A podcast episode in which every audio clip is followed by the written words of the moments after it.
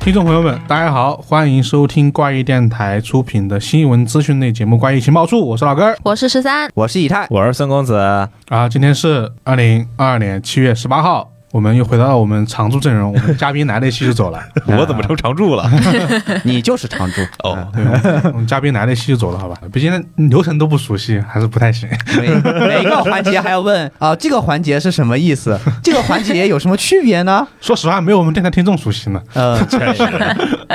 那我们就直接开始吧，因为今天的这个内容有点多啊。嗯嗯就我们先来快讯环节啊，新鲜的快讯，很新，可能就是昨天的事儿吧。对，这是昨天的事，是吧昨天录昨天晚上的事呢，录给还谁是是我们录制的时候的昨天的事儿。昨天对对，好，第一个快讯我来说啊，就是在昨天啊，我们的香港电影金像奖颁奖典礼落下了帷幕，然后我们的雷米的中短篇小说集《智齿》中的同名小说改编的电影。斩获了四个奖项哦，非常的厉害。哪四个呢？哎，一个是最佳女主角，啊，一个是最佳编剧，然后是最佳美术指导，还有最佳摄影奖。嗯，是挺有分量的。对，这个挺奖这成绩挺多的。对，而且里面影的后呢，最佳编剧奖也拿下了。 嗯，嗯，这个挺重要。输给麦博了啊！ 啊，确实，那我们不就是从出版社那里得知的这条快讯吗？我们常驻局有吗？当然有啦，不仅有智齿，还有雷米大大他的另外一本小说《执念》，而且还是打包一起卖的。上来就拍广告啊了是不是还好？虽然是我起的头啊， 没关系啊，一次看个够。对，智齿还是挺好看的。对就就是我是无论是书或是电影啊，都挺好看的。嗯，然后我们今天第一个快讯，首先我们恭喜雷米老师还有智齿的这个电影片，哎，应该叫什么剧组？改编电影，改编电影。对，好，这是我们第一条快讯啊。首先恭喜一下我们的雷米老师，还有我们这个电影支持啊，能够斩获四项大奖，非常的不容易。我们第二条快讯呢，也是一位老熟人，金村昌宏的《魔眼之侠》将会决定在八月十二日在日本发售文库版。嗯感觉嗯，怎么是魔影之侠？ 不应该是最新的一本 吗？熊仁底，但是一般来说发售文库版，说明它的就是之前版本卖的很好啊对啊才会发文库版，对，嗯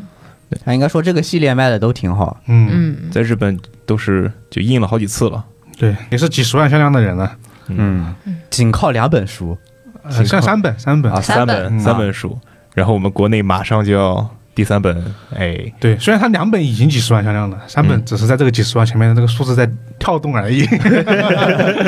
就反正没上百呗， 对，没上百，三本书上百，那那真有点狠。那真有点厉害了。 嗯，那这就是第二条快讯啊，金村昌宏的《魔眼之侠》，我们的老朋友上了文库版，那这两本哎也都能买啊，在嗯长城剧也都有的卖。整个两条广告了。上来两波广告嘛。对呀，局外生枝也都还介绍过呢，对吧？对姨太，对，当时是两本一起讲的嘛。嗯但是其实我第一本就介绍了个大概，对嗯毕竟深装很久，比某种程度上说算大名鼎鼎吧，嗯就很多一些博主都推荐过，包括一些不论是做不做推理的一些读书博主都推过这本书，你看很多人会知道。当时所重点就讲了一下魔眼嘛，但其实对比两本两本来说，我还是更喜欢深装一些，因为僵尸的设定比较吸引我。嗯反过来，我其实更喜欢魔眼一点，这样吗？对我我稍微喜欢魔眼胜过食人装一丢丢。哦，他因为两本玩的是不同的设定嘛，嗯，深装玩的是这个丧尸围城，嗯然后魔眼是这种预言，带点日式这种巫女寓言的感觉。嗯，嗯对，反正就是两种风格，看怎么选择吧。我个人是更喜欢是吧？丧尸围城这种简单、简单刺粗暴啊，激、刺激，对这种的就就是预言这个我也挺喜欢，但是感觉一般般。嗯预言的很好玩，主要是啊、嗯，对，反正这个大家有兴趣可以看一看。好，我们下一个，好，下一个是一个关于游戏的一个快讯。就是由 Gamera Games 发行的二 D 平台解谜游戏《落叶城》正式公布，然后 Steam 的商店页面也已经公开了，同时呢也发布了呃一支以女主为中心的一个先导预告片，然后这预告片大概就是呃这个女主然后上了一辆应该是有轨电车呃还是列车，反正就到了这个应该是它这个落叶城的这个城市里面，嗯然后开始了他的旅程这一段的一个很先导的一个预告片吧。这个开发商呢，之前就是有做过一款游戏，就是上一款游戏叫做《雨季》，然后在 Steam 上收获了百分之九三的一个特别好评。这款游戏我也去看了一下啊，我没有玩儿，应该算是一款比较轻度的一款休闲解谜游戏。呃，整体的玩法就是围绕着它那个光的收集去进行的。然后呢，这一部《落叶城》呢，好像也有这种怎么讲，好像是有点类似的这样的一个设计。玩家将扮演的白裙女孩呢，在一个破碎的都市中醒来，然后用手中光点亮神秘的茧，然后让时光倒流，恢复城市曾经的繁荣岁月。这个我感觉跟他前一部的《雨季》的这个有一点点相似的地方。嗯可能是整体来说一个升级的版本，因为前一部也是这样一个二 D 的解谜，然后她是也是一个小女孩，是利用这个收集到的这些光点，然后去点亮一些灯，然后通过这些灯的排列去解谜和进行通关的。她做了很多那种解谜上可视化的设计，我觉得还是挺有意思的。呃，而且整体画风呢也是那种偏清新的那种感觉。如果是那个之前做雨季的这个玩家的话，还是可以期待一下这个新作的。对嗯，而且他这个美术风格，就我个人挺喜欢的，嗯，就就是很清新，嗯，对，啊很像另外一个游戏，但我忘记了， 另外一个也是那种飘了裙子在，有点像，应该是偏解谜跑酷类型的，嗯，它这个整体来说就是二 D 解谜，嗯，嗯就这个 Steam 页面可以公开，大家去看看它一些更加详细的内容吧。嗯嗯，对，啊、那以上的话呢，就是这条关于游戏的快讯了。好，那我们今天快讯环节很快啊，三个嗯结束了，嗯，今天快讯就是非常快，好快对确实，三条快讯，两条长数据的广告，嗯，局长很开心，哪能是广告呢？嘿嘿，哪能是广告？我们是诚心推荐大家去阅读， 对，情报分享给，大家一个渠道。哎，对，顺便我们正好有卖，你说这怎么办？对，巧了吗？不是这，么巧，那那我们来第二趴啊，我们喜闻乐见的推圈乐子环节。 哦，今天的乐子我一打眼儿就非常的乐，反正有一个我看着很乐了，因为我们反正那个视频，我听声就知道那是什么类类型的视频了， 哪一个？就是那个等等下再说到吧，我们哎先来第一个吧。 行，我们先来第一个，就是应该是在我们的上一期情报处做了一个回访，大家伙儿看皱了 吗？嗯， 对我们的嘉宾大聊特聊，好吧？对，我们嘉宾大聊特聊啊，不光是他看了周，还有人想看周，是那一群日本推理作家们，嗯，其中有一个我们喜闻乐见的阿金川陈海老师，他就很想看周，嗯于是他发了一条推特，就是发了一条在他的个人账号中发了一个求助帖，诚心求助各位董哥啊，我很想看周这个电影，但是首先我胆小。我看到这一点的时候，我就想问他，你你都胆小了，你看这玩意儿干嘛？找刺激吗？就越越胆小看的越爽嘛。对，然后后面其次我怕虫子，我这一看，那你别看了吧。然后最后我还是个密孔， 啊，那不要看了呀，有什么好看的？然后他就问，哎，有没有看过董哥来指导我一下，我到底能不能看？哎，这个时候有两个人，也是我们很熟悉的两位老朋友来回复他了。嗯，第一位是我最喜欢的斜线堂有纪老师，对，到现在为止，我们就到我上次说到现在为止，你书看过没？没有，就是依然没有你，太就纯，你太纯粹了 你。就只是他的颜粉是吗？ 怎么能这么说呢？那所以斜线堂有记他是转发了阿金传承海正瑶推特吗？ 不，他在底下评论了，哦他，在底下评论就是说，哎，放心，大批虫子出来之前都会有预兆，所以说你到时候就蒙蒙眼什么的，哎，放心看，就不会被虫子吓到。然后底下阿金川陈海老师就是表达了对他的感谢，后面一位更是重量级，我们的刘石行人老师来了。含金量达成了，刘石行人老师上来就是说，哎，你一定会被吓傻的，你要先做好觉悟。就面你们评论一下，林世贤老师不懂问一下，这个跟俺拉的哪个更恐怖一点 点？对，然后怎么说呢？就是明显从这两个人的回答的画风就能看出这两个人差异化。啊嗯，，嗯斜线堂有纪老师还是很雅撒系的，对，毕竟之前被直男温柔对待过，对，要回馈给大家 嘛。回归了对，就是还是很温柔了，属对于是以德报怨了以。德报怨。虽然这世界对我这么残酷，对吧？哎，我却温柔以待。但是刘诗行人老师就回答的比较直接，啊，就跟之前那批看拔牙的直男没有区别。哦， 原来是这样的，对，都是一样的。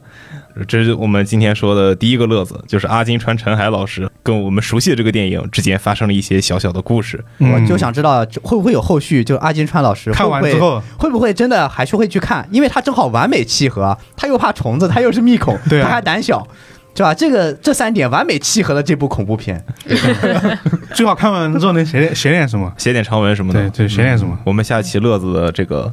这个素延续材又有了啊。就是他万一不写个长文，回头直接写个小说 呢，就就奔着白井之之那味儿 去了。 我觉得不能。然后这是我们第一条乐子，第二条乐子也是一个我们熟悉的人，也不是特别熟悉的人，和另一个我们熟悉的作品之间的一个小联动。作品比较熟悉，人我们节目里面应该没有说过，好像对，就是我先介绍一下，我们要接下来要提到这位作者，他叫纸城敬介老师。嗯，纸城敬介呢，确实可以加上老师两 字。对，说起这个人，我们可能并不熟悉，各位喜欢推理的读者。但是说起他的作品，可能各位二次元有点熟悉，比如我们的七月新番《继母的拖油瓶是我的前女友》，嗯，嗯，就是这哥们儿呢是个写轻小说的，对，他一连出版了很多就是算是比较爆款的轻小说，嗯，然后里面毫无保留的保表达了他对推理的喜爱。然后他甚至写了推理的轻小说，对嗯对，这是后面的事嘛？就他在最开始的小说里面，就是疯狂玩推理梗，什么你这是叙述性轨迹，然后包括男女主结缘也是因为推理小说。嗯他后面呢写了一部，就像刚才以太说的，就一个推理题材的轻小说作品，嗯，叫做呃你的谜题由我解答。对对对，你然出后了两本了，已经出两本了，然后他第二本还登上了本格推理榜单对。嗯，那个太本格了，对，说明这个某种虽然是轻小说，但它确实是本格推理。嗯，很本格，我看了，很好看。对对，然后这是纸城敬介老师的一个小介绍。然后嘞，跟我们另一部熟悉的作品联动，那个作品叫做《电锯人》，嗯，嗯因为《电锯人》第二部在七月十三日堂堂连载了，对，嗯就像是这些日本推圈的死宅们都去看了，包括我们现在说纸城敬介老师刚才说的这个阿天川川海都去看了，嗯，在座的我们也去看了，在座的我们也去看了。然后里面有一个梗，就那个梗图田中脊髓剑，。就是这个看的人应该都知道这个梗吧 对反正当天我看完之后，我的首页里面全是这个这玩意 儿。我我在我在就是跟大家热心分享，看完之后我直接就把手机给给孙公子他们看那个 啊那个 图。对，因为他实在是太神经病了，嗯，所以说就很出圈儿嗯它的实际内容其实就是很直白，嗯就是田中是个 人，啊。然后呢把他的脊髓抽出来做成把剑，叫田中脊髓 剑。但是画面非常的生糙。对， 啊，然后呢，紫城境界说了什么呢？然后纸城境界在看完这个以后，表示先表示太爽太爽，然后翻到了自己之前写的轻小说，啊说我也曾经有过这样的点子，就是把人拔刀脊髓变成剑，啊，然后他就非常的自豪。他有说是哪一本吗？没有，不知我道我我我我看了他那个小说，就是他可能是我没看过几本，啊，就是跟那个。应该是一个类似于就是异战世斗界的、异世界那块儿战斗的，对，啊，就有就是那本也是带推理的，好像是吗？？对，他都带点，他每本都带点都带点儿吗？啊，都带点就他那个小说里面，就是情节就是他把他女仆的啊，就做成了一把脊髓剑，啊。嗯好像还是更变态一点。啊他这个但是我你要说撞梗的话，其实很早以前火影也有类似的呀，嗯比如说军马吕，只不过人家拔的是自己的脊 髓。就主要是我觉得把你觉得还好，主要是那个场这电锯人的场面不太一 样。啊，对， 太突然了，嗯他就非常自豪，就说：“哎，这个点子我也有。嗯”与之相成形成一个反差的，就是他在评论区里面就两个字，简单直白，变态。对我刚看到说就是说这个嘛，因为 B 站有很多那个田中酒剑的视频嘛，嗯，然后呢，我我那天看了很多，导致我一听声儿，这是不是那个视频？ 我就能听出来是哪个， 就那个那个配乐一起，因为火了是那几个嘛，有一个用纸做的小人儿那个，啊，然啊后现在还有那种什么，就是藤本树之前有那个起飞视频，啊，对啊，然后把现这在个又合在一起了对，嘛，田中脊髓剑螺旋桨起对对飞，对 对对对对，我也看了，就很傻， 但是很好玩儿。对啊，然后这是我今天分享的两条乐子。嗯，那看完国外的乐子，我们啊看点国内的乐子。啊，国内的应该就没这么二次元了吧？国内的第一条乐子呢，就是跟我们啊、最近我们整一个弗莱哥都逃不开的一本书《空城计》有关。 逃不开的广告是 吧？ 哦又是广告，又是广告最。近被我们高高频率轰炸的广告， 但这一次啊，这一次这个主角呢，除了空城计以外啊，还出现了一位嘉宾是露露姐陆夜华。她公开表示啊，呼延云不懂新书《空城计啊，》事情的起因呢，是她陆夜华她在七月十四号那天，她先发了一条微博，是在早上九点多发的，她就问问大家，她说《空城计》的结尾你们有读出一版幸太郎的味儿吗？就是陆陆夜华，他觉得《空城计》在他的心里面是最接近金色梦乡的一本书，而且他还说，他在看到《空城计》结尾的时候，他脑子里播放的不是京剧，是披头士。 啊，而且同时呢，他还在读另外一本书，也是我们上一期提到的那本呃《为了华丽的没落》这本书。然后他说是他在读《华丽的没落》的时候，因为他刚看了《空城计》这种文笔扎实、意象具体、主题鲜明的小说， 就进行了进行了一番一进行了一番夸赞。对，这个夸赞是重点。然后呢，在评论区里面，胡彦云老师他就来了，他来评论。他先发了一个微博，那个抱抱，然后那个人抱的是一颗心的那个表情，然后他他跟的一句话是：“露露姐，你两年没出新书啦。何必如此？啊何必 用最可爱的表情说最狠的话？ 对，”然后陆陆夜华他又回复胡彦云这条评论，他说：“我夸你，你却骂我。” 随后呢，他们这个这个讨论就从微博，然后转到了微信上面。他们在微信上面聊完之后呢，陆夜华他又截了一张图，然后发一条微博，他说：“我的阅读理解没有问题，是呼延云不懂自己的作品，请大家伙明鉴。”啊，然后他发出来这一条，呃，这个微信截图呢是是他们两个人之间的对话，就是露露姐问呼延云，她说：“我说《空城计》结尾像一版，你自己有感觉吗？”然后呼延云他又说：“明明你才是国内最纯正的一版风嘛！”感叹号，我一点儿感觉都没有。一版的书我就看过一本《金色梦乡》，撒谎是小狗，然后狗头， 没有狗哦头狗头是我家的。没有狗头哈。狗头是我砸的，然后，然后，然后露露露姐还又说：“那你这本就和《金色梦乡》差不多，就是那个呃剧透的一段。”对，啊，他他自己打了码。然后，然后胡彦云他回的是：“我是完全完全没有觉得啊。”然后微信的那个表情委屈，啊嗯，对，这胡彦云就一就一臭侦探，他哪懂空城计 啊？ 对啊他，都没出现在空城计里面。这不一样吗？是吧？尾田就一画漫画了，他懂什么海贼是吧？然后评论区那里面就有人说了，呼延云就是个写小说的，他懂个屁的空城计。对，然后还还有人就是拱火的，就拱火，你们打一架吧。然后陆夜华他就回复：“我建议呼延云老师买一本《空城计》看看。不过怎么说呢？就是上次跟胡彦云老师那个对谈的时候，其实我后面也问了很多我自己理解的问题嘛，嗯比如说那个空城计哪几个空城嘛， 嗯他说我没想那么多，我就两个空城。哦， 就之前我们开就是文案会的时候，不是说整个品州市是个空城嘛？对，他说没有，没有，就只有医院是吗？只有那个两个警察那个地方是一个，哦然后后面那个学校那是一个，哦，他其他都没有。他说没有啊，对那是我们过度解读了。啊，对，嗯他说但是读者怎么理解是是 OK 的嘛？那胡彦云确实不大懂空城，他确实是不对懂，，但陆月华说这个，虽然他打的那个框框嘛，但是我能我能够 get 到那个点啊。下面这段是是对《金森梦乡》的剧透啊，《金森梦乡》最后一段是那个青柳要跑嘛，当时他前面认识了很多朋友，嗯就是整整容的，然后放烟火的，嗯，然后然后还有搞下水道的，偷井盖的，好像是，反正就是最终就是所有人帮他，就是里面的所有人的每个环节 嗯去促成了青柳逃跑的路线，嗯就有点像《空城计》的结尾，嗯就前面的所有的点，就每个人去构成那么一环，嗯最终让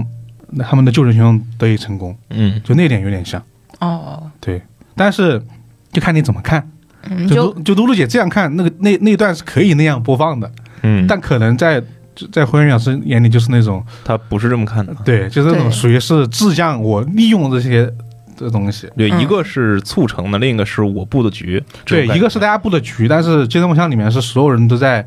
他生活中遇到的所有人都在帮他， 嗯所有人帮他的点最后汇成那么一个最终的嗯，点，对，可能有点不太一样吧。嗯，但但是是。但最终来说还是一句话，打一架。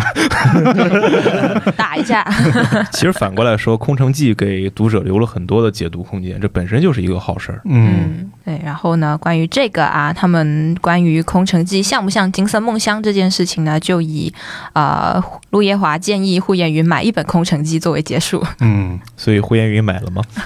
这个就说到下一条，就是推荐乐子，他买不买不知道，但是收到了我们空城计的涨速票。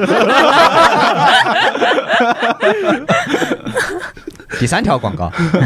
好硬的转， 没有，就是真的，就是这个乐， 所以不知道为什么放在乐子里面啊。就是呼延呼延云老师收到空城计的长售票之后，就是发文分享了自己的这么一个创作的心路历程，就是说明什么？这确实我们做的好，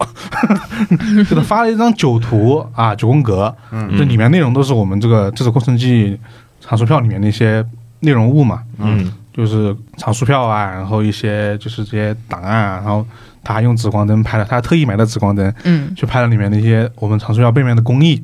对，然后微发微博的时候也特意艾特了，就是怪异军的微博跟那个怪异长征局的微博嘛，嗯然后写了很长的一段话，对，真的很长，对他就是说，小说小说出版之后嘛，受到了很多支持，然后呢，情之所至，就写了一些心声啊，这个太长了，我就给他概括一概括。就主要就是说，首先就是，其实之前在那个对谈里面也聊到过，就是这本书，贺元云老师花了很长的时间啊，花了两年的时间来写这本书，然后呢，其中也是也遇到很多困难吧，啊，也遇到一些就疫情这两年里面的事也比较多嘛，所以本来写的过程中其实有很多这个纠葛和阻碍吧，但最终还是憋着一股劲，把所有想说的话都写在了这个小说里面。第二个就是关于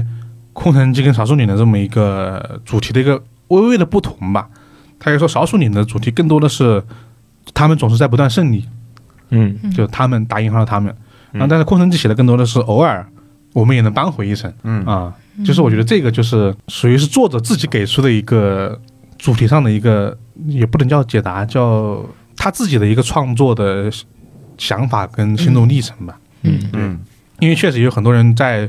对比这两本小说的，就是内容嘛，就是比如说《少数人》，大家可能觉得更压迫一点点，更真实一点点。然后呢，《工程记》它有时候因为这个制作的成分呢，它有时候更加的，虽然同样也很真实，但它更加的有些时候又更加理想化一点点嘛。要沾点英雄主义的这些这对块儿，其实辉瑞老师不仅在就是在微博上发了这么多，他的朋友圈也发了很多，就是也写了很多。他自己在创作的时候有很多那种随笔的记录，嗯然，后他就把我们做的东西和他那张记录的本儿放在一起拍了张照片。哇，那嗯对，虽然那个本儿上的字我不认识，但是就是也是对我们这做东西的一个认可吧。嗯对，话说这么多，大家就去怪异场书局。还在卖下个哦，单吧， 对，我们还在卖，卖到一直卖到这个八月月六号，六号，对。但这次确实，因为其实，在录《空城计》的这一次的电台之前，嗯我跟霍元云老师没有任何的交流交流流，嗯任何都没有。就是我们是要录了，然后录录的前两天加了那个微信微信，然后很很很官方的，就是这是我们正录制的大纲，哎，怎么怎么该哪该哪啊你你过目啊啊，就是这样，交代了几句，然后我们就直接开录了。录的时候其实能听出有一些就是有点拘谨，对比较采访的问题嘛。然后我们是先录完，录完之后的第二天，嗯，就是怪异君和慧宇老师在星星那边直播的嘛。哦，那是第二天，对，那第二天，然后呢，很多人就说这电台里面我们直播听过了，但其实是慧宇老师把我们两个聊的一些内容嗯又说了一遍，就说了一遍。他因为那天聊的时候，其实还还有很多话是他当时就是有所感说出来的。嗯，嗯，然后那天怪异君回来之后跟我说，就感觉霍元云好像跟你挺熟一样， 就是其实我们就只 只就是录完之后，其实因为对作品有很多交流，反正两个人就是反而就是熟了很多。虽然至今我也没跟霍元云老师再聊多说两句，句话，神交神交， 对，但精神上已经是好朋友了。对对对，其实就是可能当时虽然有很多内容都是我们我自己在属于我自己的个人解读吧，嗯但可能有些部分也能聊聊到一起去吧。就是好的作品，它总能让 有共鸣，所有人都能够有更多想说的话吧。就大家可以去那个微博看一眼啊，呼延云的推理世界。看完之后，你们绝对会更加想买我们的就是藏书票藏书票的。嗯拍的展示图真挺好看的，对，就是有一点，就是稍微吐槽一下，其实我们不是每张图都都要用紫光啊紫光灯打的，但是胡彦云老师每每张都生怕有漏了什么，对生怕漏了什么，然后也都拍了拍。好，那就是推圈乐子啊，就说到这儿。下一个，我们说到这个书籍方面的消息啊，就是也顺着我来说了。这个书籍的消息是一个大家很陌生的人啊，就是干野天龙，这是作者的名字。他的两本书《炼金术士的密室》和《炼金术士的消失》预计本月由宁波出版社出版。啊，其实是千本英文库的，啊嗯，千本英文库的两本新书，嗯，就是词条才上。然后呢，这两本书它是二零一九年的时候，这个干野天龙呢曾经以另外一个笔名天堂勋，凭借这个《神替虚无的最后事件》入围了第二十九届的酿香者一奖。但是呢，这次这两本书跟那个没什么太大关系， 反正这个人很厉害，就是跟你说他，呃，对，然后他是以这两本书，他是有点带设定系的，听名字也知道，他是把这个炼金术，炼金术作为它的主要设定，它的主角呢就是两个炼金术的术士，对，然后它第一本书《炼金术士的密室》呢，里面有一个三重密室，对然后第二座《炼金术士的消失》呢，它就包括一个无头尸案件和一个建筑水银塔，我对，然后突呢，然来兴 趣了，哦对，我就特意说说这个， 对对，然后呢，它这两本里面，现在我看到了，因为有人有一些人看过日版，相对来说帮他总结一下，就是说第二本的评价比第一本好，嗯，就是那本哦消失的比那个密室的要好。然后呢，它里面主角是一个炼金术士特蕾莎，另外一个是好像是炼金术士艾米尼亚吧，但是艾我米莉啊亚，对我据说是一男一女，但听听这两个名字好像都是女生，那不重要了。然后呢，它这个第二本呢，就是说，就传说中有一个就是水银做的一个塔，然后呢，这个里面必须得通过水银水银术的一个认证才能进塔。反正这个塔很怪，这是用用炼金术士做成的，但其实感感觉上又有点像现代科技认指纹一样的感觉。嗯，确实，嗯对，然后呢，就是在这个在这个塔里面就死了一个那个无头尸，是哦一个圣骑士。然后呢，这只是第一个尸体，后面还有很多具别的尸体。嗯啊，最终就是利用都有塔了嘛，嗯啊，对呀，一定是有建筑性轨迹的啊 那肯啊，定对，然后还 有就是怎么还就有是这个呢？就还有多重的反转啊，就像这一周大家都很期待，因为其实很多设定是其实是以逻辑流和轨迹结合建长的，它这本有同样的一个特色，嗯哦对，这本大家可以期待期待。这本书就是首次出版，哦，不对知道会不会沿用日版的封嗯面？我觉得会， 呃我觉得如果不用的话，也没那味儿。 我觉得是千本樱的话，应该会对，演千绎本本樱一樱的般话会也保会有留，对，因为这本书其实轻小说味有点浓，就是嗯啊它的那个，其实看封面也知道，就是那个插画确实也挺挺好看的，也挺听小说的。对，嗯然后它里面最大的一个大家所所不能忍受的就是读日版都不能忍受的啊。嗯，名字全是片假名， 那我这 就是出场人物有十几个，每个人都是片假名，哇，啊，就是那真的是要杀人了就，是片假地狱，这种 就是，而且都很，你看这种这种还长，奇幻类的那个背景设定的人的名字都没有一个短的嘛。是啊，而且应该对啊都是什么叉叉一个点儿，叉叉叉一对，个我点儿，我就脑补了一叉叉叉，下片假名写的艾米莉亚，尤其他还有一个后面还有一个名儿，你还有个对点儿，，他肯定还有个点儿，后面还有个名儿嘛。嗯对主要是因为他写，因为他异世界的话，肯定都是一些欧美的名字，然后他就都是用片假名来写的。对，然后这个消息很新啊，就是应该是我们录制前一天出的，就那个词条突然蹦出来了。哦嗯对，然后它的日版的封面上，陈平金推荐啊，啊，它就是虚构虚虚构构推推理那作者嗯个，对理。对，这种书就是那本书，可能是我没看到啊，也没在其他榜单上看见，但是呢，看的人都说好， 就是这种作品，嗯期待它的出版吧。嗯，很期待好吗？好，那我们下一本，哦，下一本《双厨狂喜》，阿金川陈海和斜线堂有纪两人将合作出版一本给读者的挑战书。这个双厨就是你是吧？是对不不吧，起你应该是个单推，哦我是个双厨， 他是双厨，哦我是双就厨，它一个推作品，一 个推你，一个推人嗯一，个推人，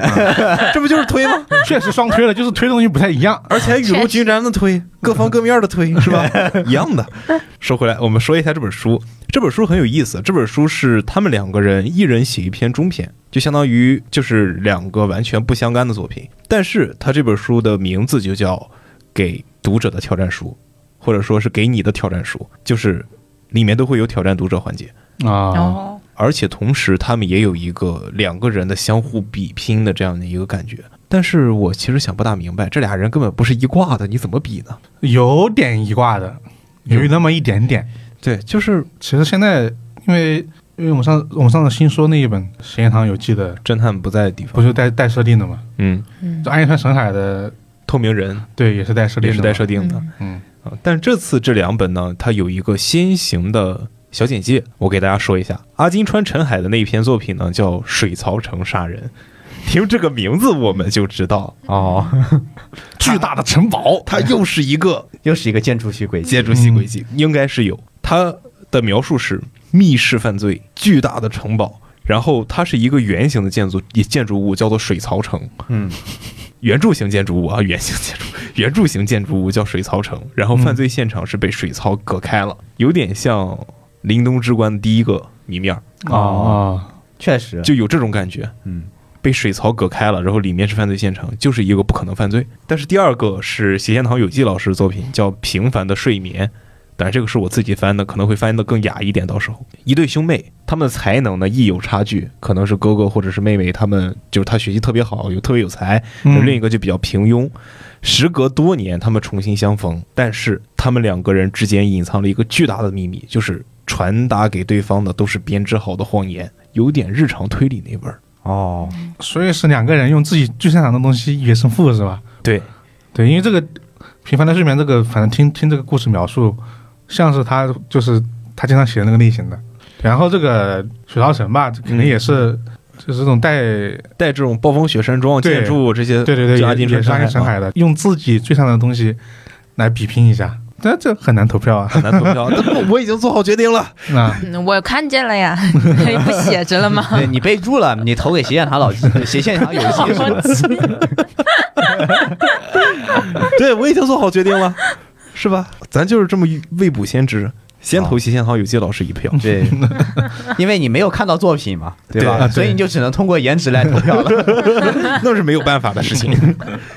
话说回来，这个在日本方面九月份预计发售，现在呢连封面都没出来，只是有一个先行的预告。但是这两篇作品应该已经写好了，嗯，嗯，嗯，有条件的朋友们可以去买来看一看，我觉得会比较精 彩。然后记得投这个， 拉票是 吧？你怎么能在这里啊拉票？你怎么可以拉票呢？就到这儿，下一个，下一个。嗯，那下一个就啊、刚刚孙公子也提了阿金川澄海， 又是他，今天他的浓度好 高。对，而且刚刚也提了阿金川澄海的透明人，嗯，对，，下面就是这个他的《透明人潜入密室》在国内的一个出版讯息。对，就是他这本呃书呢，其实已经在这个月出版了。但是呢，我遇到了我的职业生涯的瓶颈，就是反正截止到目前为止，我没有办法找到新浪图书他们那边编辑的联系方式，对，所以导致我现在对于这本书的了解也只可以跟你们一样，都是靠在网上找资料去了解它。 有条件的同学帮我们艾特一下新浪图书好吗？说不定没人听呢。嗯啊，应该没听，听的话直接告诉我们。对，哎然后这个呃，《透明人潜入密室》呢，它是阿金川澄海老师的一个短篇集。然后这本书呢，在出版当年也是获了很多奖啊。这个短篇集呢，就包括了四篇短篇啊。第一个呢是他的同名作《透明人潜入密室》，他这个呢讲的就是透明人这个设定，就他也是玩了一个设定，然后呢就是他由透明人去实施一个打引号的不可能犯罪。然后第二篇呢是叫《六个狂热的日本人》。然后那个呢，讲到了就是日本他们那边追 idol 的这样的一个现象，对，而且这个呢还还涉及到了法庭推理， 哦，哦，对我好像都能想象到，就是一群追 idol 的人， 然后在法庭上面，那不就是哎好，不是？那就是《legal high》里面那一集，嗯，就是后面坐了一群偶像粉丝，然后那个雅人叔在那里跳跳那个宅舞。哦哦 哦，对，哦， 然后第三个呢是叫被窃听的杀人，这个呢就是通过命案现场的一份意外录音去找到凶手。为什么要这样做呢？是因为有一个侦探，然后这个侦探呢他被设定为一个地狱耳的设定，是这个侦探呢他被怀疑成嫌疑人了，然后他是要通过这一份录音，然后来洗刷自己的嫌疑。然后第四篇呢就最后一篇叫做逃离第十三号船室，然后这个啊就也是一个密室嘛，但这个密室的设定呢，就是在海上。然后就是当海上的密室逃脱，然后再加上一个真实的一个绑架案的这样一个双重设定之下的一个双重逃脱的一个故事，听着几篇都很有意思。这是啊，个这个册子挺厉害的，嗯对当是当年挤进三冠王，哦，嗯获了很多奖。对就当时他突然说新浪图书出版的时候，所有人吃了一 惊啊，他怎为什么 么？居然是新浪？就是很多人都不知道他把版权版权拿下了，是啊，嗯就等他出版之后他才知道。就一切一切进行的极其之秘密， 你知道 吗？对秘密行动，就包括就包括，反正在上一周我去搜，我在微博搜这本书的时候，也只有新浪图书他们发的一条抽奖微博，嗯，除此之外就没有了。对对对，那天那天是是正好我问你好像是，然后我说，嗯，居然出版了，啊就是别人都是先知道这本书要出版，嗯然后但是我们知道它已经出版了，对，它出了，而且现在有现嗯货，对这可以你在买淘宝上是可以买的。对对对对，对，你可以在新浪图书还有当当那里买。这个时候特别因为我们联系震不到，所以我们这儿买不到，我们无法我们上没有架，哎呀，气死了！广告都打不了。 就因因为这因为这因为这本书之前我跟别人聊过聊到过，就我不幸被透底了，嗯，然后我我我可以跟大家简单透个底，不啊，别别别别别，我要看的。我先离开录音棚。给大家简单说个这个设定，好吧？嗯这个透明人潜入密室呢，它的同名篇，这个透明人，嗯，它的设定就是这个世界有有一种病，叫透明人病。对你人就可以变成透明的，而且它这个透明是变得没有颜色，对，面对然后你就反正得把衣服脱掉，嗯、类似于这种哦，就要要裸着才行是吧？啊，对啊，然后呢，就是因为就是这个病的同时呢，也有人在研究如何去治疗这个类型，反正就是成为一种病症吧，有点像白景的某些设定嘛，就是啊，大家就都人面疮啊，对然后那是那人个竹面丝疮二它楼就是啊个被动技能是吧？对对对，哦，那就跟那个那个遛娃一样，六啊，啊、就是 在在搞笑视频里面的遛娃，就是 对，然后它这个谜面其实就是说和透明人相关的一个密室吧，算是嗯，嗯，对。然后它这个解答很牛逼，它解答就运用了这么一个呃设定。好了，到这里结束吧。对我就我就不说了。然后呢，嗯它后面刚刚说那个什么逃离十三号传世，城传市世，它这个更像游戏，哦，嗯在玩一个密室逃脱游戏。嗯然后呢，它这个梗应该我觉得当时应该有点致敬逃离十三号牢房吧。哦，这样说的话，推嗯理小我说看到评论里面也有说，就透明人潜入密室，他也是在后记里说，他是致敬了切斯特顿的隐身人对啊，嗯啊，就是它都是致敬的，就另外两篇我不知道有没有致敬啊。然后，但是第一篇跟第四篇就很明显能看到它的致敬切斯特顿，嗯，嗯，对，就都都是很科技的。然后呢，那个六那个狂人的日本人，我当时没有细细听，但是应该就是有点不一样的是，就那个偶像的那些粉丝们嗯，都在都成为那个被审讯的人，对，嗯应该是在成为就审讯和被审讯对对对两方之间，对，然后进行一番 battle 嘛，他们要在现场打呃跳宅舞，那就那就不知道了，反正反正就是说这么几篇吧，总共虽然只有四篇，但是里面的质量很高，含金量很所以足，我觉这得个大家很期待。然后这个啊，再再说一遍，如果大家有新浪图书的联系方式的话，麻烦告诉我一下嗯，不然我们常驻局是吧都上不了架。 对我实在是找不到了，我甚至去问了出版社的编辑，编辑都没有办法，呃 编辑都没有办法回答我这个问题，他们这太个难了他们这个图书出版就做的非常神秘，简直就像个透明人一样。所以他们会选这本出版是吗？ 确实，对。哎然后这个呢，就是关于这一本啊、非常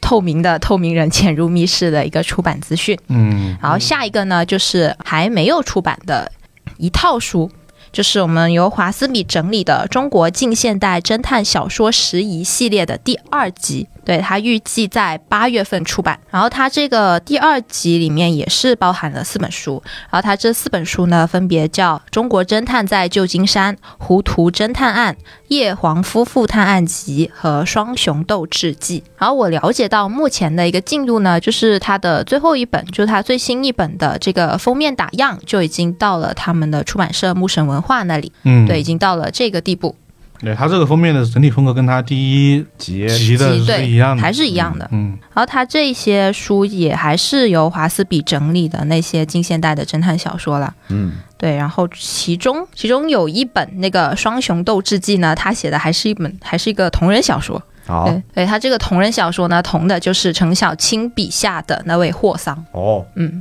对，就那个时期原来已有经已经同人了同。人同人好小牛说，啊！然后关于他的这些介绍呢，现在就是我觉得要看了书才能知道，嗯，对，因为现在的介绍也比较的简单。对，然后呢，这一套书就是如果大家有看过它的第一集的话，也可以关注一下它第二集的一个动态。嗯嗯对，反正就是关于我关于我国在那个年代的那些书，我觉得还是很还是很有意思的，去可以去研究一下。我觉得，嗯，嗯，如果你真的很喜欢推理的话，这确实是非常值得去看的一套书。对，而且你看看这种书，你除了能看到我们那个时候的推理，你也能看到我们那个时候的历史，对，对吧？对，然后这个呢，就是关于这一系列书的一个最新的消息。然后下一个呢，就是来到了我们弗莱哥的 弗莱哥忠实的合作伙伴午夜文库。他们午夜文库不是有一个书目索引嘛，就他们的编号嘛。嗯嗯，对，然后他们的编号呢，已经悄悄的更新到了七百三十七了。这么多这么悄悄吗？对，就是现在我们拿，现在我们他出版的最新的那一本还是啊七二一的那个，我们上一期也介绍过的，呃，心理师莫南按压，对，然后现在已经悄悄的更新到了，已经更新了十六本书，哇，哇， 好多啊！这么多 嘛？嗯，所以现在就是一个报菜名环节，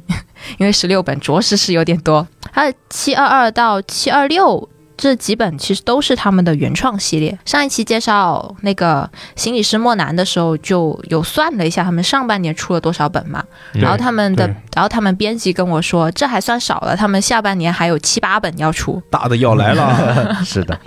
都在后面。对，然后这五本书分别是呢，深蓝的《逆光的子弹》，郑启若的《多米诺少女》，白月系的《积木花园》，林小玲的《奇迹降临之前》和赵静怡的《深藏于骨就前两个很陌 生，啊，对是后面三个就是就比较耳熟》，。就逐渐熟悉起来，然后熟悉对到后面，仿佛觉得，嗯，他为什么是个作者？对，对但是他出过一本啊。先说第一个，白月系是之前我们讲过，他入围过那个岛田赏，嗯，嗯对，，然后呢，就是也是之前北航的社刊的一个制作人之一吧，嗯，对，嗯然后林小林呢是上海复旦推协的，嗯然后他之前也是那个随机死亡对，在那个岛田赏就是入围决选了，嗯，哦，对，最后一个赵静怡，赵静怡，然后呢，她之前出版的那个书叫叫《扮演者游戏》，嗯，是个短篇，嗯，然后呢，好像那个妖风还是什么上是散人散人写的，好，嗯啊， 对，因散为老师，对，因为他那个里面很多都是跟那个这个题材相关的，找到散老师，嗯虽然我们情报处从来没有出现过散老师的新闻，但是 呃我们经常会提到他。对对 对，待会儿我们还要再提到一次。不，你已经透底了，你一一说待会儿要提到，大家已经知道是什么了。对，然后这三本就大家都可以就是就期待一下，对，然后呢，下面呢就开始了一些就是国外的推理，嗯，对，先是啊、日本这边的，就啊、我孙子武玩的侦探电影，嗯然后还有就是今天再一次 Q 到的阿金川澄海的《红莲馆杀人》。啊、嗯哦，这个就是他他的管系列，他的管系列对列，他的馆，然后呢，再下一本呢就是后藤君的《善写式迷宫》。很牛逼，嗯，嗯，都说很牛逼，你知道吗？但是每个人没人看过，对，就是是就就很看的人很少，但都说很牛逼这样吗？啊。这样子，那就那要好好期待一下了。然后下两本书呢都是同一位作者的，叫台斯格里森的。消失还有替身，对，然后那再下一本呢是今年上半年就出的，就出过的第一本的书，对，哦就是岸部烧的《深宫女捕快》的第二部，哦，这哦这么快就出第二本了吗，好快啊开！始好快快的挺呀，快的。一年呢这，里他应该可能当他可能当时同时写完的，哦，哦我觉得这本书是不是就我看了呀？就你看了，就你看了， 对，然后相当于又又回到原创系列了，是吧？嗯，对，然后下面又开始了原创系列。其实这样数了一数，如果他今年这些都出完的话，他要就是已经出九本，还有九本原创系列要出是，九本，嗯，不啊，包括刚刚那五本的话，就一共有十一哦本。是哦哦，对对对，有对，十一本原创系列，十哇，一本，对，然下后面有六本呢。对下面这一本呢，就是我们刚刚也提到了的 呼延云老师的《破镜》，哦，这是嗯再版版再版再版，对，就是统一风格再版， 啊，然后下两本书呢，也是我们非常熟悉的石晨老师的《宵禁》，还有《黑药馆事件哦，黑药馆也是再版了黑老馆应该也是对都是也再是版统一封面啊，他哦。现在之前那本封面长得很不一样，很难受。 萧敬萧敬是新书嗯是他民国系列的第二本吗？不知道，不是吧呃？好像不是哦，不之是前说不过是好像是个偏社会派一点，社会派的，对，嗯也是会拍的。》。嗯，然后呢，下一本书呢是啊、呃孙国栋的《螺旋塔事件之前在原创系列出过一本《云雷岛》事件，》哦。嗯然后呢，在最后一本就是最新更新的啦，第七三七本就是《指纹的庭外》。哦，他这他这个是《白夜追凶》的编剧，嗯，对。对嗯，一会儿我们还要提到这个，对 还会再提到还有他，对还有就他不细是吧讲。对，今今天的资讯好像就是反今天复的提，反复提。 callback 好多呀，对，确都实是他们都在联动，你有什么办法？ 以上这这十六本书，对，就是午夜文库它最新更新的一个书目索引了。出的晚吗？我 都我都要怀疑一下，下半年出不了这么多吧？好多哦。对，反正他们计划是如此，就看他们，希望他们就全部就是按着计划走，嗯对，就一本一本的就出这样完。出的比看的快，说实话。嗯，嗯，这以上啊，就是我们今天的书籍资讯了。今天书籍资讯好多，是好，那接下来就到我们的影视环节了。啊，首先第一个啊就是刚刚提到的嘛，指纹的庭外嘛，也是有影视版了，就就是名字还叫庭外，啊，就哦，他就属于是那个是同名对，同名小说，小说对是吧？同名的改编，然后是在优酷上线，定档七月十四。就上周四就已经播出了。然后呢，还没看，哈哈 但是呢，就是可以给大家说一下这个阵容，它应该是个系列剧，有两个这个单元，讲的是同一个故事，但是视角和人物的话应该是有所不同，好像是这样的。然后一个是庭外盲区，还有一个是庭外落水者。然后呢，主演呢分别是夏雨和罗晋。大概就是说一下这个故事啊，它的故事集中集中发生在十六小时之内。法官鲁南，也就是夏雨饰演的这个角色，啊，短暂出差南京向庭长当面汇报工作的时候呢，被要求帮忙参详一桩发生在九年前的离奇碎尸案的一个死刑复核工作。这桩案子呢，又与陈曼团伙走私案呢有千丝万缕的联系。为了探寻真相呢，就鲁南与在金港的一个叫乔少廷的，就罗晋饰演的角色联手，然后各自凭借自己的惊险操作呢，度过危机啊，破解案情。这个是庭外盲区的一个大概剧情啊。然后庭外落水者呢，就是呃由罗晋饰演的这个角色呢，他是金牌律师啊，他是代理了就之前提到那个离奇碎尸案的呃刑事案件时呢，他被诬陷成了犯罪嫌疑人，但他是仍然执着于调查案件的一个真相。然后他搭档呢也是由焦俊艳饰演的这个年轻律师啊，然后共同进行这个死刑的复核工作，然后也是呃突破重重困难，然后去破获案件的一个过程。也就是说，两起这系列的这两个作品呢，就是是在不同的视角下，呃，演述相同世界观下的一个这样的一个故事，应该是这个样子的嗯方式去呈现的。它，所以它这个庭外的庭就是法庭了。对，就是庭外就指的是嗯法法庭，因为那个夏雨饰演的这个是个法官的角色嘛，嗯，罗晋还是个律师，嗯，他又是律师，因为我女朋友最近在看一个电视剧，叫什么《幸福到万家哦哦，听过，啊，我我也听哦，过，我知道，啊就那个离谱婚闹那个》。。嗯对对对，然后里面罗晋就是一个律师，嗯啊哦也就是说，我们可以在同一个时间段看见两个罗晋的律师角色。律师专业户了，这是。 但是会让别人更有代入感。对，嗯如果你刚看完那个剧的话，会感觉哎是个律师啊，这边哎，他又又是是个律师啊、对，而且还是《幸福到万家》里面就是一个挺好的律师嘛。 嗯，对，这里面又是一个比较正面正角义色。正义形象的这个律师形象，就会有联动感，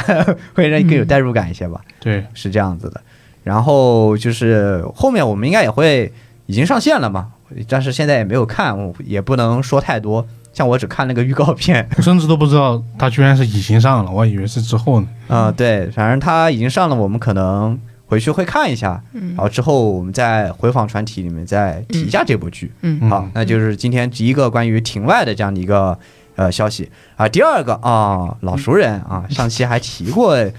的顺掉嘴的提过一点点关嗯于这个，就是《午夜凶铃》贞子的新作电影《贞子 DX》正式预告 PV 公开，十月二十八日上映啊。然后这个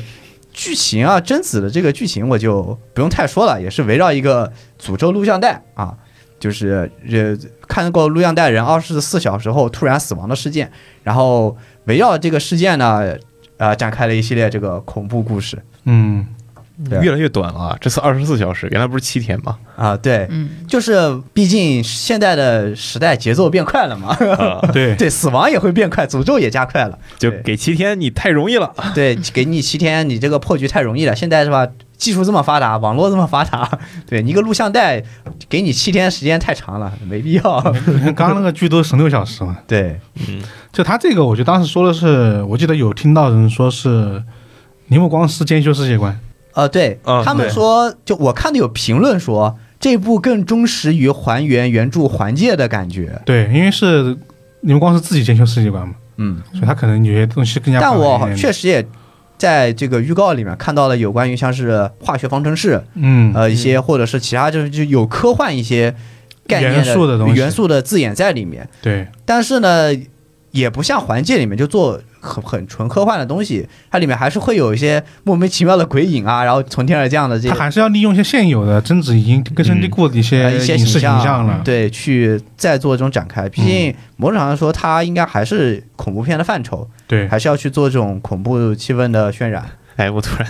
我突然想到一个烂梗，你看这里面有个 IQ 二百的天才啊铃木光司是兼修世界观，嗯啊他，会不会是一个娘化的高山龙司？那很怪，有点兴奋，但怎么说呢，就是女主挺好看的，那啊确我实。就是看完预告片第一反应确实就是这个啊。但是呢，就是影片具体怎么样，得上了之后，然后我们才能知道。反正导演是那个木村上，是那个金田一、金田五的导演，哦， 呃，今年我们无数次 Q 到金田五，但金是啊田五播完了嘛，等一下跟大家回访一下。好，对，主要这个导演很怪，他这个这个这个导演是平，他拍的东西平这水平忽上忽下上，忽下，有时候拍的那个那个有时候有点久，嗯，就很好看。是啊，然后他拍的《今天五》就一般般，啊、但是他也就就感觉他忽上忽下。反正这部上了之后呢，就是反正我应该不会去看了。对我，我本来就不看恐怖片嗯嘛，你是上他次这个也不太恐怖吧？我觉得这个贞子 DX 应该啊，可能还好但看还是看口碑吧。如果说一方面，如果说它不恐怖，我肯定也就不看了， 就因为有有一个恐悖怖论还不好看嘛，对就吧？是不恐怖不好看你不看，嗯太恐怖了你不敢看不看，那不就绝缘了吗？啊，对啊，我我就是这样的，就属于一种我知道你很恐怖，我就不看了嘛，就是这样。 就是我属于那种不愿不愿意给自己找罪受的这种类型。嗯反正这个等他十月二十八号才上映，到我们能看到应该也挺久了。嗯，嗯明年嗯，等等流应媒该体了等，等明等等明年了，好，那下一步，然后是这么多今天对， 我不知道为什么今天我的资影视资讯特别多， 可能为了找回你影视小王子的旗号，我不想找回来好吗？没丢过。啊，以前不是游戏小王子吗？啊，又改了。呃，下一个新闻啊，就是网飞的韩国犯罪新剧《模范家族》公开预告。然后该剧讲述呢是原本面临经济危机而崩溃的平凡一家，因为毒品组织的威胁而变得团结，齐心协力对抗毒品组织，并最终成为家族模范的一个故事。呃，怎么说呢？就是看这个简介不像是韩国的犯罪剧，很有以前美国的这种感觉，美国这种一些剧的这种感觉。就讲述家庭联合对抗一个怎么说罪犯， 中心组织对，就像像像像以前美国的一些电影，就就很难说。对，这个反正也是网飞的是吧？嗯反正这个据说是十九禁啊，尺度有大，尺度尺度有点大，这是我当时能够从其中提到的唯一信息量。那这个剧呢，就是会在呃八月十二日播出，然后到时候的话应该会有资源。然后如果感兴趣的同学呢，回去可以去看它的预告，或者是听了刚才简介，如果感兴趣的话可以去看一哎对下。，它预告片呢，我看了一下，就是整体来说是挺挺吸睛的，嗯有很多场面啊，还有一些爆炸啊，就是该有的都有。嗯，嗯，然后反正是很就是那种比较打的比较火热的那种犯罪片，嗯，对，嗯，反正主主上主演是郑宇，但我看有人说很期很期待他的新剧，但我不认识，但可能可能看韩剧比较多的会对他熟悉一点点。对，反正这部剧呢，就是看就是之后的一个口碑吧。嗯，如果说挺好的话，我们可能也会回访一下。好，那这里就是呃我这边的三条影视讯息了。好，我这边是这个就是你不看的美剧啊，嗯 第二季美恐美国恐怖故事的衍生剧《美国恐怖故事集》啊，弄清楚，这是两个东西。这个《美国恐怖故事》第二季发布了正式的预告片，预计七月二十一号开播。因为这个 IP 算是很大的 IP 了。哦，嗯没孔呢？对啊，美恐自己已经到第八季了吧？我记得。我这看着没孔第二季，哦，一看他衍生作都第二季 就是 了。他，他本身到第八季的，他的衍生剧到第二季了。嗯，对，然后它这个里面的预告片其实就是有很多那种恐怖的桥段吧，就是比如说那种突然从浴缸里面爬出来的一乌漆八黑的黑手，嗯就全是泥巴那种，然后那种那种用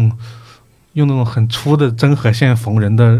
皮嗯 那种镜头。反正我觉得这个 IP 其实没有太多可说的部分，嗯然后就是大家如果喜欢这个系列的话，就可以去看一看。对，反正想要找那种感官刺激，对我觉得可以。它偏感官刺激吧，我觉得，就它的一些，我觉得特效化妆跟氛围都塑造的比较好的。嗯，你说故事吧，就没有也没有太特殊的故事，但是就是可以看一看。好，那就是我这边这个关于美国恐怖故事集啊的第二季的一个，然后下一个好，下一个有关影视的呢，也是我们公司的消 息，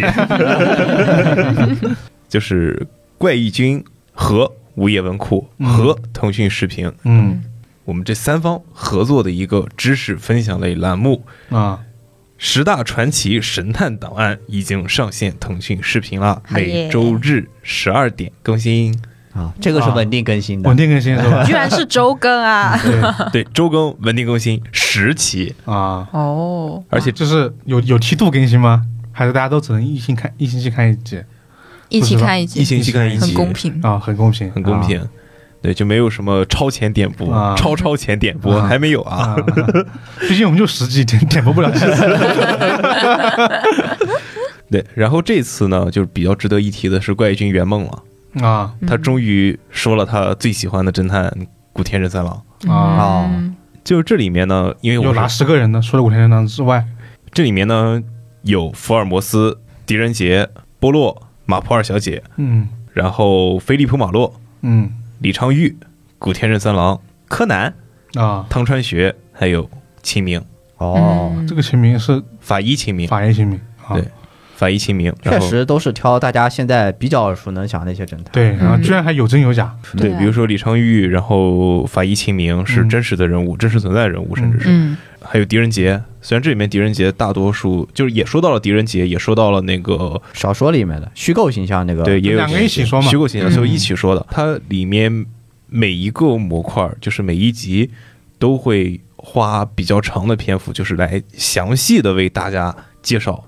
这个名侦探他的传奇经历，还有他的一生。啊，嗯如果大家对这些侦探感兴趣，或者对他们的人生想要了解，或者你周日下午这没事儿干，点开腾讯视频看一会儿，是吧？尤其怪异君讲的又挺有意思的，啊，这绝对不亏。嗯对，而且它一集还不长，十来分钟，嗯，一对吧集的十来话只有分钟十几分钟的样子。对，十来分钟就一集，那确实挺快的。对，很适合下饭呐。对，嗯，选的这十个人吧，都是那种属于有故事可讲的，嗯，对，都非常有故事。对，对，都是很丰满的人物。嗯呃，我记得很清楚，怪异君在录制的时候，嗯，讲到马普尔小姐的时候，嗯他录完以后就觉得，哎，有意思。就是有些知识，包括是在汇总的过程中，怪异君也会觉得，哎，这个侦探的人生确实是很传奇、很有趣。嗯尤其像马普尔小姐这样一个安慰神探，就我记得非常清楚，他在录制这个马普尔小姐这一段的时候，真的是录完了以后，他都非常爽，啊，爽到嗯哎，本人都爽到了。肯定有很多大家也不知道的一些小故事吧。嗯，很有意思的一些小故事。嗯马普尔小姐这期我应该是会去看的，嗯因为我看了真正意义上第一本推理小说就是阿加莎的《死亡草》，啊，对，就是属于应该是是马普尔小姐的第一本这个故事集。我都不知道我看的第一本是哪一本，可能是《谋杀启示》吧，嗯嗯可能是可能可能是先看的不是小说，哦，嗯，什么叫你就会去看这一集？ 你应不应该全看吗？我说我、啊先看这一集，哦先看这一集对，就这集我会很感兴趣。那那一集上线的时候艾特你一下，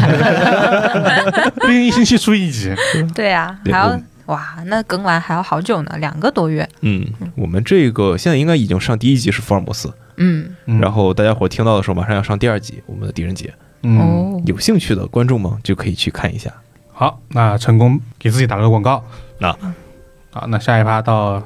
游戏，游戏呢，我先给大家说一个解谜游戏吧。这个解谜视觉小说，解谜视觉小说十一号小镇综合症现已上线 Steam 啊，免费游玩，支持中文。对他这个有一个小标题啊，叫“天才在左，疯子在右”，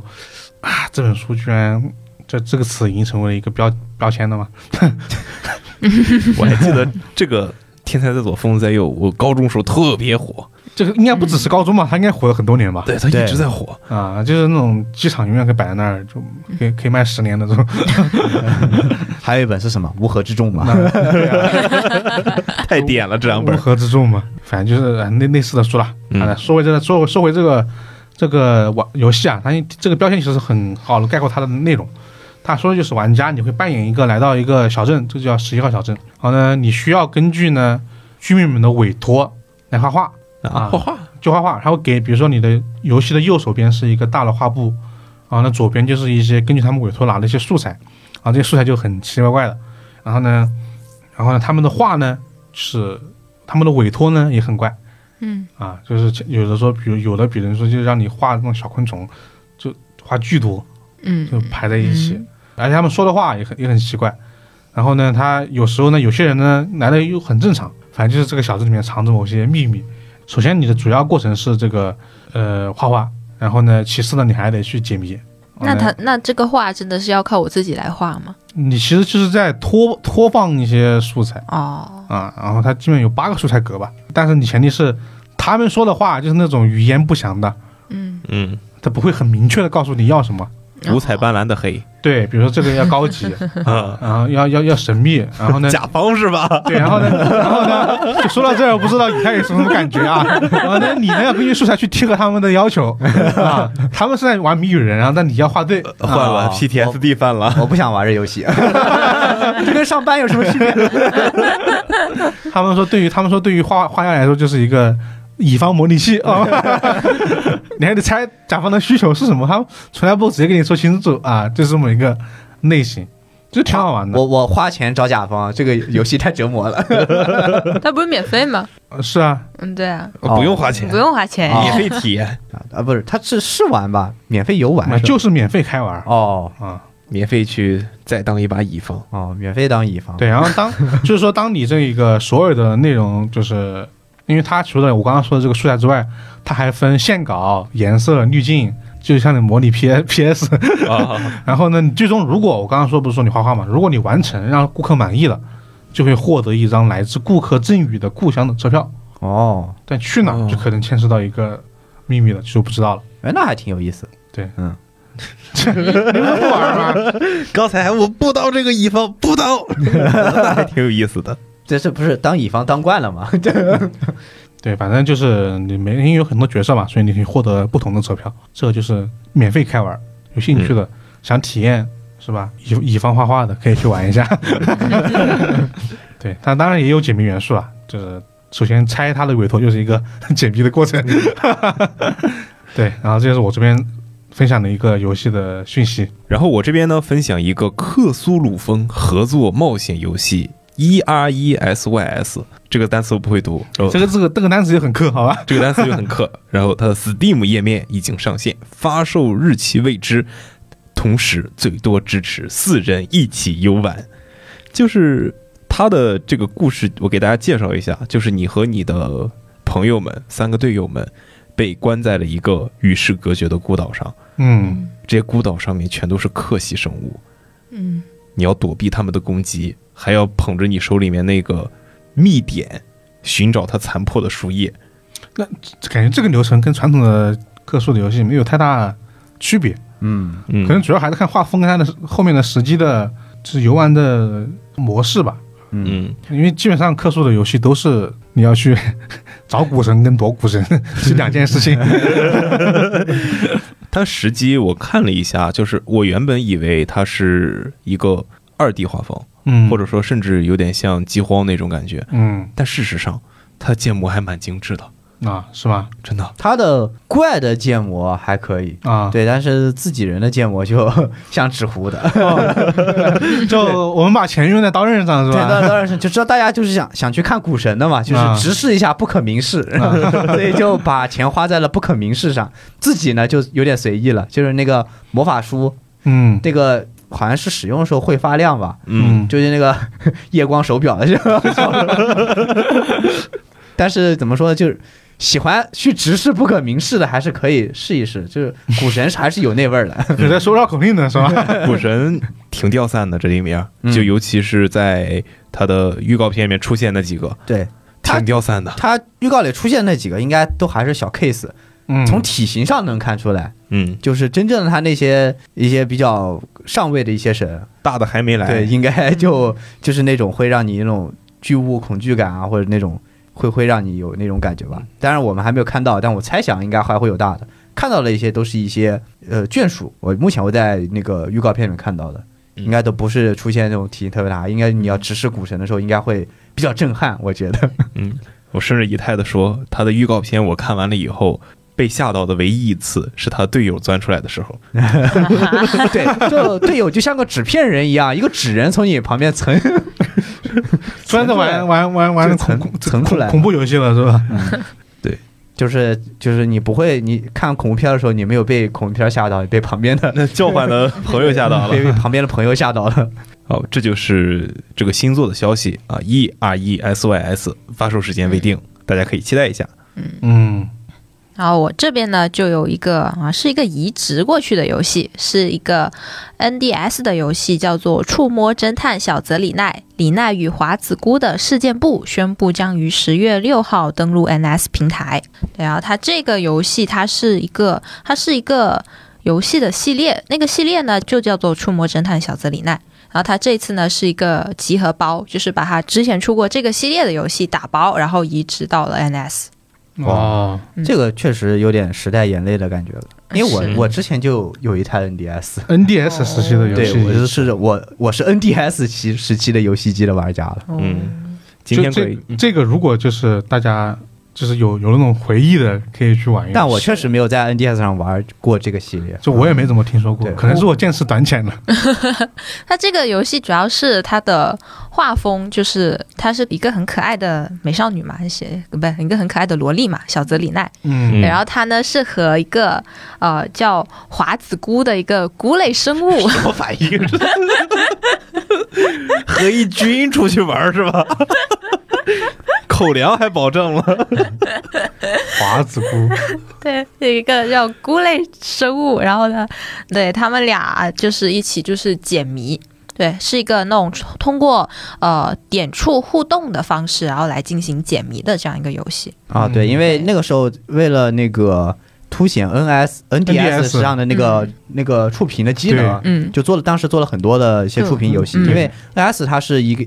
可能你接触过 3DS，它也是这种翻盖儿的翻盖嘛是吧嗯就是上下两屏，下面那个屏是可以触屏的，对，嗯上面那个就是做展示展用视的。频嘛，嗯，对，当时很多就 NDS 其实出了很早，当时触屏的技术其实应用的还是非常少的，对，嗯他还送了一支 笔哦，还有一支笔，就那个时候的视频就是要用笔的嘛，比对，对用笔去实现，就是所以它就是为了体现这个机能，所以会用这种点出的方式嗯对去通关的。嗯，嗯，我看到有人说梦回十五年前，对哇、那么久，啊 对，那是很老的机子了，对啊十 NDS 年嘛十年前都是三 DS 3DS 的时代嗯了，然后 NDS 还在三 DS 的之前。对，我前两天还虽然说这跟我们今天内容完全不相关，但我还想说一下，前两天我们聊到了，就是现在不是说很流行买呃三 DS，三 D， 3D 三 DS，嗯嗯就在某书上很流行三 DS，某书上啥不流行？然后就说三 DS 是一个很旧的，很就是上个世代的对，十年前的机器了，嗯机器了十多年前了。然后他们就找出了很多优点，嗯比如说比较小，方便携带，因嗯，为它不是那个翻盖可以合在一起嘛，电子词典嘛。啊嗯然后就是我们轻度游戏的对包括对，然后就很多就是说，我们我们当时就很诧异，我们就说这确实好像他说的也对，这说的是说了对也的对，但是觉得嗯，但说实话，它再小也没有比你的手 机小，而且他玩它的再触屏也没有你的手机好触屏。 而且玩的应该也不是那么正版的卡带，嗯，应该都是它有破解掉的。有那个后面用破解机型会有烧录卡， 对啊，烧录卡嘛，嗯嗯所以就就感觉就让我想起了这个事儿， 但是你要说轻度游戏，确实是有很多，比如说当年非常火热的任天狗，嗯，对，嗯可以可以说是任天堂突破自我的一个游戏，翻身智障，翻身相仗当于啊，这个游戏是，嗯但三 DS 确实有很多很好玩的游戏，嗯，这确这实。是个事实。嗯但毕竟 3DS 的时代，掌机没有 人能跟他打，嗯，对，我的第一台掌机嗯，三 DS，嗯，因为便宜。虽然我们今天说的是 NDS 的游戏啊，但是但是大家对那个年代比较有共鸣。都是任天堂的，哎无所谓了啊对一样的。但其实你从外形上来看，NDS 3DS 和 NDS 呢，差距其实也没那么大，嗯 嗯对对对，差距其实很像，但是对技能差距比 较大。嗯，嗯，对。然后现在，但是它要登录的是 Switch，啊 这不还是任天堂的吗？就永远是任天登堂。录的是 NS，什么叫次世代主机啊？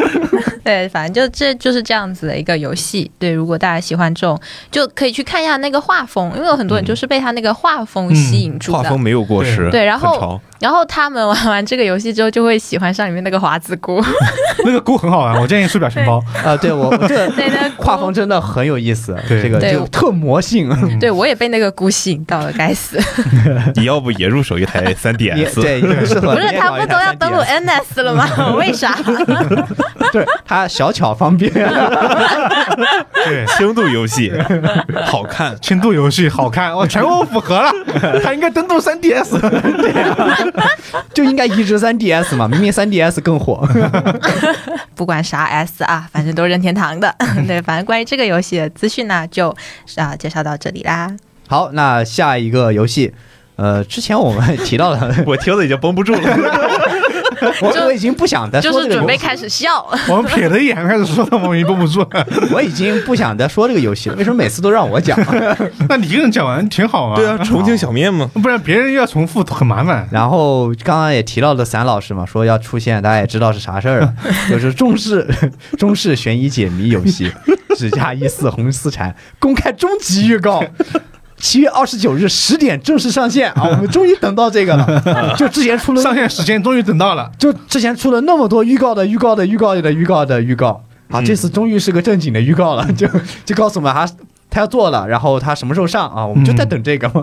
之前发了一大堆预告的预告啊，然后呢，这次呢是玩家将解开一个叫做异昌镇的秘密。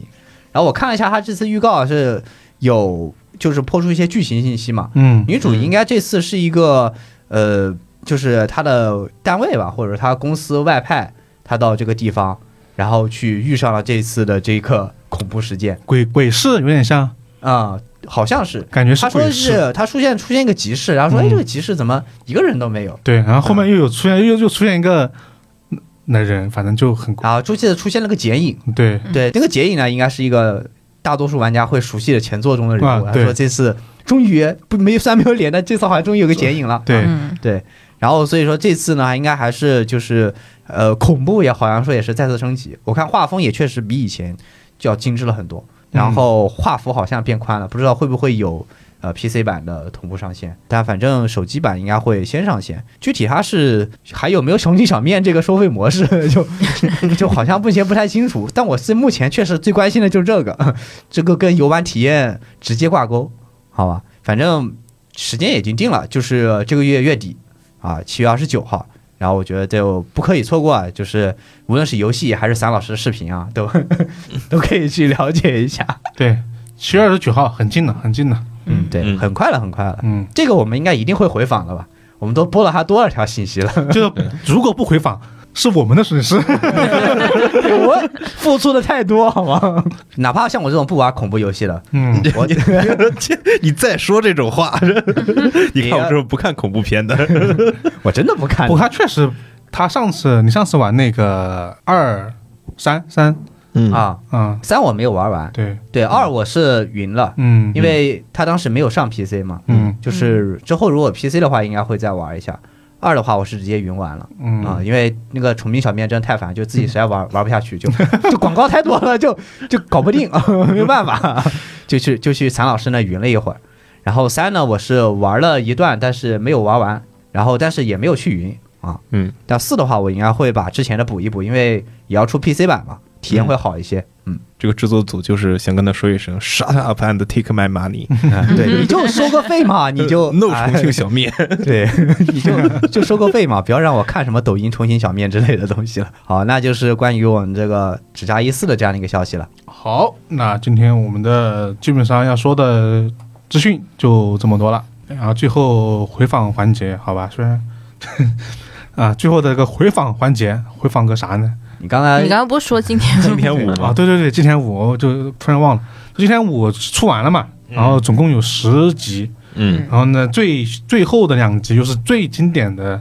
一个歌剧院，歌剧院魅影嗯杀人事件上下两集。然后整体来说，我觉得我个人啊，个人个人的这个十分制的话，呃，七分的水准吧，六点八到七之间啊。这么精准吗？很很微妙， 是什么让你觉得它气氛都有一些微妙 呢就？有的桥段吧，就呃嗯，就觉得他这个导演有时候他会拍嗯推理桥段，嗯，有时候他又突然不会 拍了。嗯啊还介于会与不会 之间。会但没有完全就 会比，如哎说歌剧院魅影，其实大家只只做过很多次嘛，嗯然后嗯有一段桥就就就是那个不是个塔嘛，嗯那下楼梯嘛，嗯然后就会一直为了展现这个交集，会一直跑楼梯嘛。嗯，你能不能不要拍那么多？就是在跑，我给我跑晕了， 因为本来的歌剧院魅影就涉及到歌剧院跟那个塔就是之间真的的一个结构关系，结构关系，系嘛，两边跑要杀人嘛，然后他一直转，就是我觉得你表现那个那个时间紧迫是 OK 的，那你没必要 转着拍那个旋转楼梯在跑，我就有点觉得很没必要。但有些这放大荧幕上不得吐了？ 对，然后呢，有些时候推理吧又很就是有那个味儿的，嗯然后呢，整个实际下来呢，另外一个让我就降分的点就是说，就上次好像我也说过一次，就是这一周为什么今天一个美雪的关系这么淡，或者说怎么感觉，嗯，就跟他跟他那个，虽然我一直不记得那个人那个人的名字是啥，我看了这么多金田一漫画，我都不记得那个人的名字，摄影机哥嘛，对，摄影机哥，我一直 就从第一话第一话开始，他就变成了摄影机，我就一直叫他摄影机，就他跟摄影机的互动巨多，对每一集都是，对， 这这谁才是真 CP 啊？ 谁谁跟摄影机就金田一啊，今天一啊，就互动很多很多，嗯就是他然后们俩好像是一对儿，对，有时 候特别是在那个金田一，就是金田一杀人案，啊就是他自己被诬陷杀人那一集，哇，两个人这个这个这个哇，情摄感影，机哥巨着急，带校服带校服，哦，对，然后一直帮他，就美雪一直在学校里面出现过， 你干什么呀？就就嗯、突然消失了女主，啊对，然后就就很怪。然后有的案件嘛，我觉得一集讲的有点快，比如说那个白蛇加那个酿酒那个讲的有点快，有的、嗯有的吧又就感觉两集讲的也不错，反正就是就跟他就跟这个导演本身一样，他的剧就是忽高忽低， 忽高 忽低。嗯然后另外一点，就我觉得这个呃可以可能会被剪掉，就是关于这个演员啊， 就是呃，就木村上另外一个剧，那个就是九九九十九点九嘛，嗯嗯出了个剧场版，我不知道剧场版是不是他拍的。金田一的这个演员道志俊佑也在里面出演了一个角色，嗯他是这个酒家的儿子，嗯嗯而呢我们的侦探是另外一个人。当时他就要求侦探去查他的案子，哦嗯嗯我当时一看，这不就是金田一吗？就是因为那个那个剧场版的资源是在金田一播出的期间出来的。完哦，了，我当时正好是刚把金田一看完，嗯，我就转头去看那个剧场版，嗯，我就串了。就他演的感觉是一个 感觉， 就他之前也没什么毛病，对， 就这种感觉，啊，对，就是金田五的那么一个简短的，我个人很个人向的一个看完之后的感觉吧。哎那你对这部剧总体是推荐吗？就如果说是之前就是没看过金田一的人，就对几个案子都不熟悉，你会建议他看这一版？那为啥不看？只有直接看金田一，就如果他没看金田一，我推荐他看金田一漫画， 是不是吗？是啊，我我其实差不多就感觉就是就是他这个导演吧，拍的就是推理不帅，你懂你懂我意思吗？就他有时候是帅的，就他味儿没出来帅就是不不帅帅，就他就有的场景是 OK 的，有时候就就是推你的那个那个感觉是在的，有时候又不在，他就忽上忽下的，就感觉是不是他有分级是不是给给给副导演去拍了， 让我有这种感觉。就是我也看了，然后我对他产生意见的第一个地方就是第一起案子，嗯，其他不可思议，嗯然后今天一指胸那一段。嗯那段我拉着我女朋友看的，就我还没有看到那儿，嗯，来了来了来了，就开始转，就找找凶手，来来了，这凶手就是一，然后软绵绵的镜头啪别过去了，啊，这个就然后对我女朋友一，这这啥，这帅吗？啊，然后我也不知道啊，我不知道啊，就我可能我觉得整体可能还是因为它跟传统的金田一有一点点差别吧，嗯然后这个差别一定会诞生一些有人觉得好，有人觉得不好的一个部分在吧，对， 对，所以我我给了一个六点八到七的评分， 就是因为这个原 因，嗯就可能它有点看看个人的一个感觉，嗯但整体来说的其中的很多轨迹的呈现，我觉得还是 OK 的，包括对上次也提到过，对他对他这个案件发生顺序的一个嗯，调调换对对有对些部分做的还啊是可以，它显得更加有逻辑一点点。对，对，就我的评分可能还会高一点，虽然它不帅，但是它推理层面上我觉得比原作要好，嗯就呈现方式上我觉得还是挺顶的。嗯就作为一个影视剧化来还原这些轨迹，我觉得还是做的不错。就我可能会给到七点五这样子， 高有些还挺高啊。七点五就真有点高了啊！我觉得七点五有点高。高有限啊，七点五我能给到这个分儿。对，然后这是关于今天今天一三年事件部的这么一个内容了。反正这个其实从上一上一次回访，其实就看了第一集、第二集嘛，嗯这算是看完了吧。这是一个新的新一季的推理的新一季的这个金城一，其实也就这样播出完了。然后最近好像也不知道有什么新的推理日本的推理剧可以看了。哎，那个谁，那个那个轮到你了，那哥们儿邱元康，啊，对他不是新上计次划吗？上次说那个对，上次嘛说那哎个你没见影儿呢。其实我还是比较期待那我我们之前说的那个那什么我的世界桥本环奈是吧？啊，对桥本环奈啊，个那就对了，那就个电影那个电 影，然后我就记着桥本环奈 了。那个那个剧本身那个漫画本身是挺好看的，嗯，对，并且当时在我们我们不是美系也同步发微博嘛，嗯，然后我看下面评论区全是是啊，啊，全是那对个都漫画的，嗯按头安利，对，那个很漫好画真的看很好看，对，就大家可以现在去马勒格看了哦。然后另外一个回访不算回访吧，这是一个我自己突然那天就是我们要录局外甚至，嗯然后找一些书嘛，嗯，嗯然后我当时我说，藏书局哪些书销量是零本的，嗯搞一本 来。然后多了去了，然后发现好多，然后我就看了，突然看到我就那边看到一本《书与钥匙的季节 嗯啊，米米泽泽最最新新的的米泽穗信》，呢？然后我都不知道它居然已经在就是具体的时间已经在国内出版了。嗯二月份的时候，就之前其实我们播播过这个。要嗯要在某铁出版这么一个嗯消息嘛，对，但出版的无声无息，是啊，对，然后我就想跟大家说一下这个《术语钥匙的季节》，包括当上次我们是不是上上次还说它的第二部，对，有堪舆谎言的季 节。对，都在日本都已经在连载了嘛。然后我觉得这个《术语钥匙的季节》讲的是也是日常推理嘛，然后是讲的是图书馆里面的两个人，嗯，对，两个男两个男人， 对，但是挺好看的。 这样连起来说就很奇怪，你你重点在哪里啊？重点在于日常推理挺好看的。 啊，不是两个男人挺好看 的。对，然后大家如果对米泽就是就是，我觉得这个内容倒不用什么担心，大家喜欢这个风格就可以去看一看。啊米泽那味儿还是对，就怕大家不知道这个这个事儿，嗯因为就是就我当时看的都都很意外啊，啥时候出的，我们都不知道。就就就二月份就好像就出，然后哦我们没也二月份没出是没出是吧？没出，哦，可能他那个条目上写的是二月份要出，对，他是计划二月份出，然后直到好像二月份之后哪个月份，然后还有编辑来问过我说他们那个东那个这本书要出版， 啊，对，然后之后就敲神秘的出版，就也也也不说，哎就就跟透明人一样，也也不说。悄悄咪咪的出版了，对，可能也也没也没关注到吧，嗯对，然后就就就就我就就给大家怕大家不知道啊， 嗯，对我们这本长数据宣导为零的这书与钥匙的季节，大家可以去看一看。好，那刚刚关于这一个一个剧啊，一本书，就是我这边带来的回访了。对，其实主要是给大家知会声，知会一声。出了。对，一个出完了可以看了，嗯呃一个它确实出了也可以看了。嗯，对，那那今天你们还有别的一些回访消息吗？我莫德，没得，那就等七月二十九号直加一四吧。大回访好吧？呃 下一次录好像还没到，啊，下次路没到还，没到呢。嗯，对，对，啊，那很可惜啊，好吧，再下一次就到那了。再下一次啊，嗯，对，然后呢，那以上呢就是我们本期啊怪异情报处的全部内容了。如果大家对我们今天所说的这些内容呢有什么想说的话，可以直接在评论区给我们留言互动，然后呢也可以加入我们怪异电台的听友群啊，和我们的听友们一起来讨论相关的这些内容。然后呢，呃，入群的方式呢，就是关注我们的公众号“关于故事”，在后台发送“电台”或者“听友群”就可以了。对，我们听友群里面的活动特别多嗯啊，有比赛，有录有声书的，也有这个录电台的啊。他们甚至自电台之间呢，还有抽串奖，台哦，抽奖，抽奖跟串台吧。嗯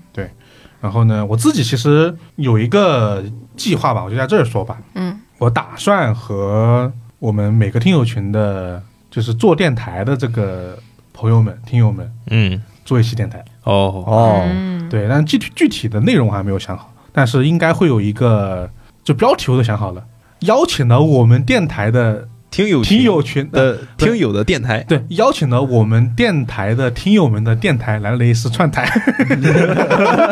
疯狂套娃是吗？对，类似于类似于这么一个企划吧。然后具体嗯的内容我，反正我想好了之后，我应该会直接在我们的群内联系我们的嗯，这些人的。嗯，对那你是要打算一二三群来一次集体联动吗？对，找一个比较好玩的话题吧，嗯对，嗯然后再再再怪电台就是做一期节目嗯，你要不跟他们聊鬼故事吧？比如什么欧哥会吃人，啊、这欧哥会是 这都不是鬼故事了，这是常识真实存嗯真实存一在是的， 一是吧可以一是常识，二可以成为设定题推理。啊，啊 对，然后那好了，我们就有要说的就这么多了。然后呢，我们下期情报处再见，我是老根儿，我是十三，我是以太，我是三公子，啊大家拜拜。拜拜拜拜拜。 Her eyes, her eyes, make the stars look like they're not shining. Her hair, her hair, falls perfectly without her trying. She's so beautiful. I tell her every day.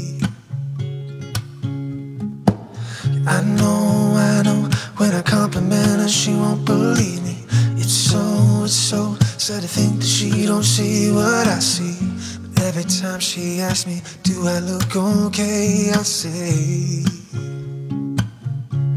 when I see your face, there's not a thing that I would change. Cause you're amazing just the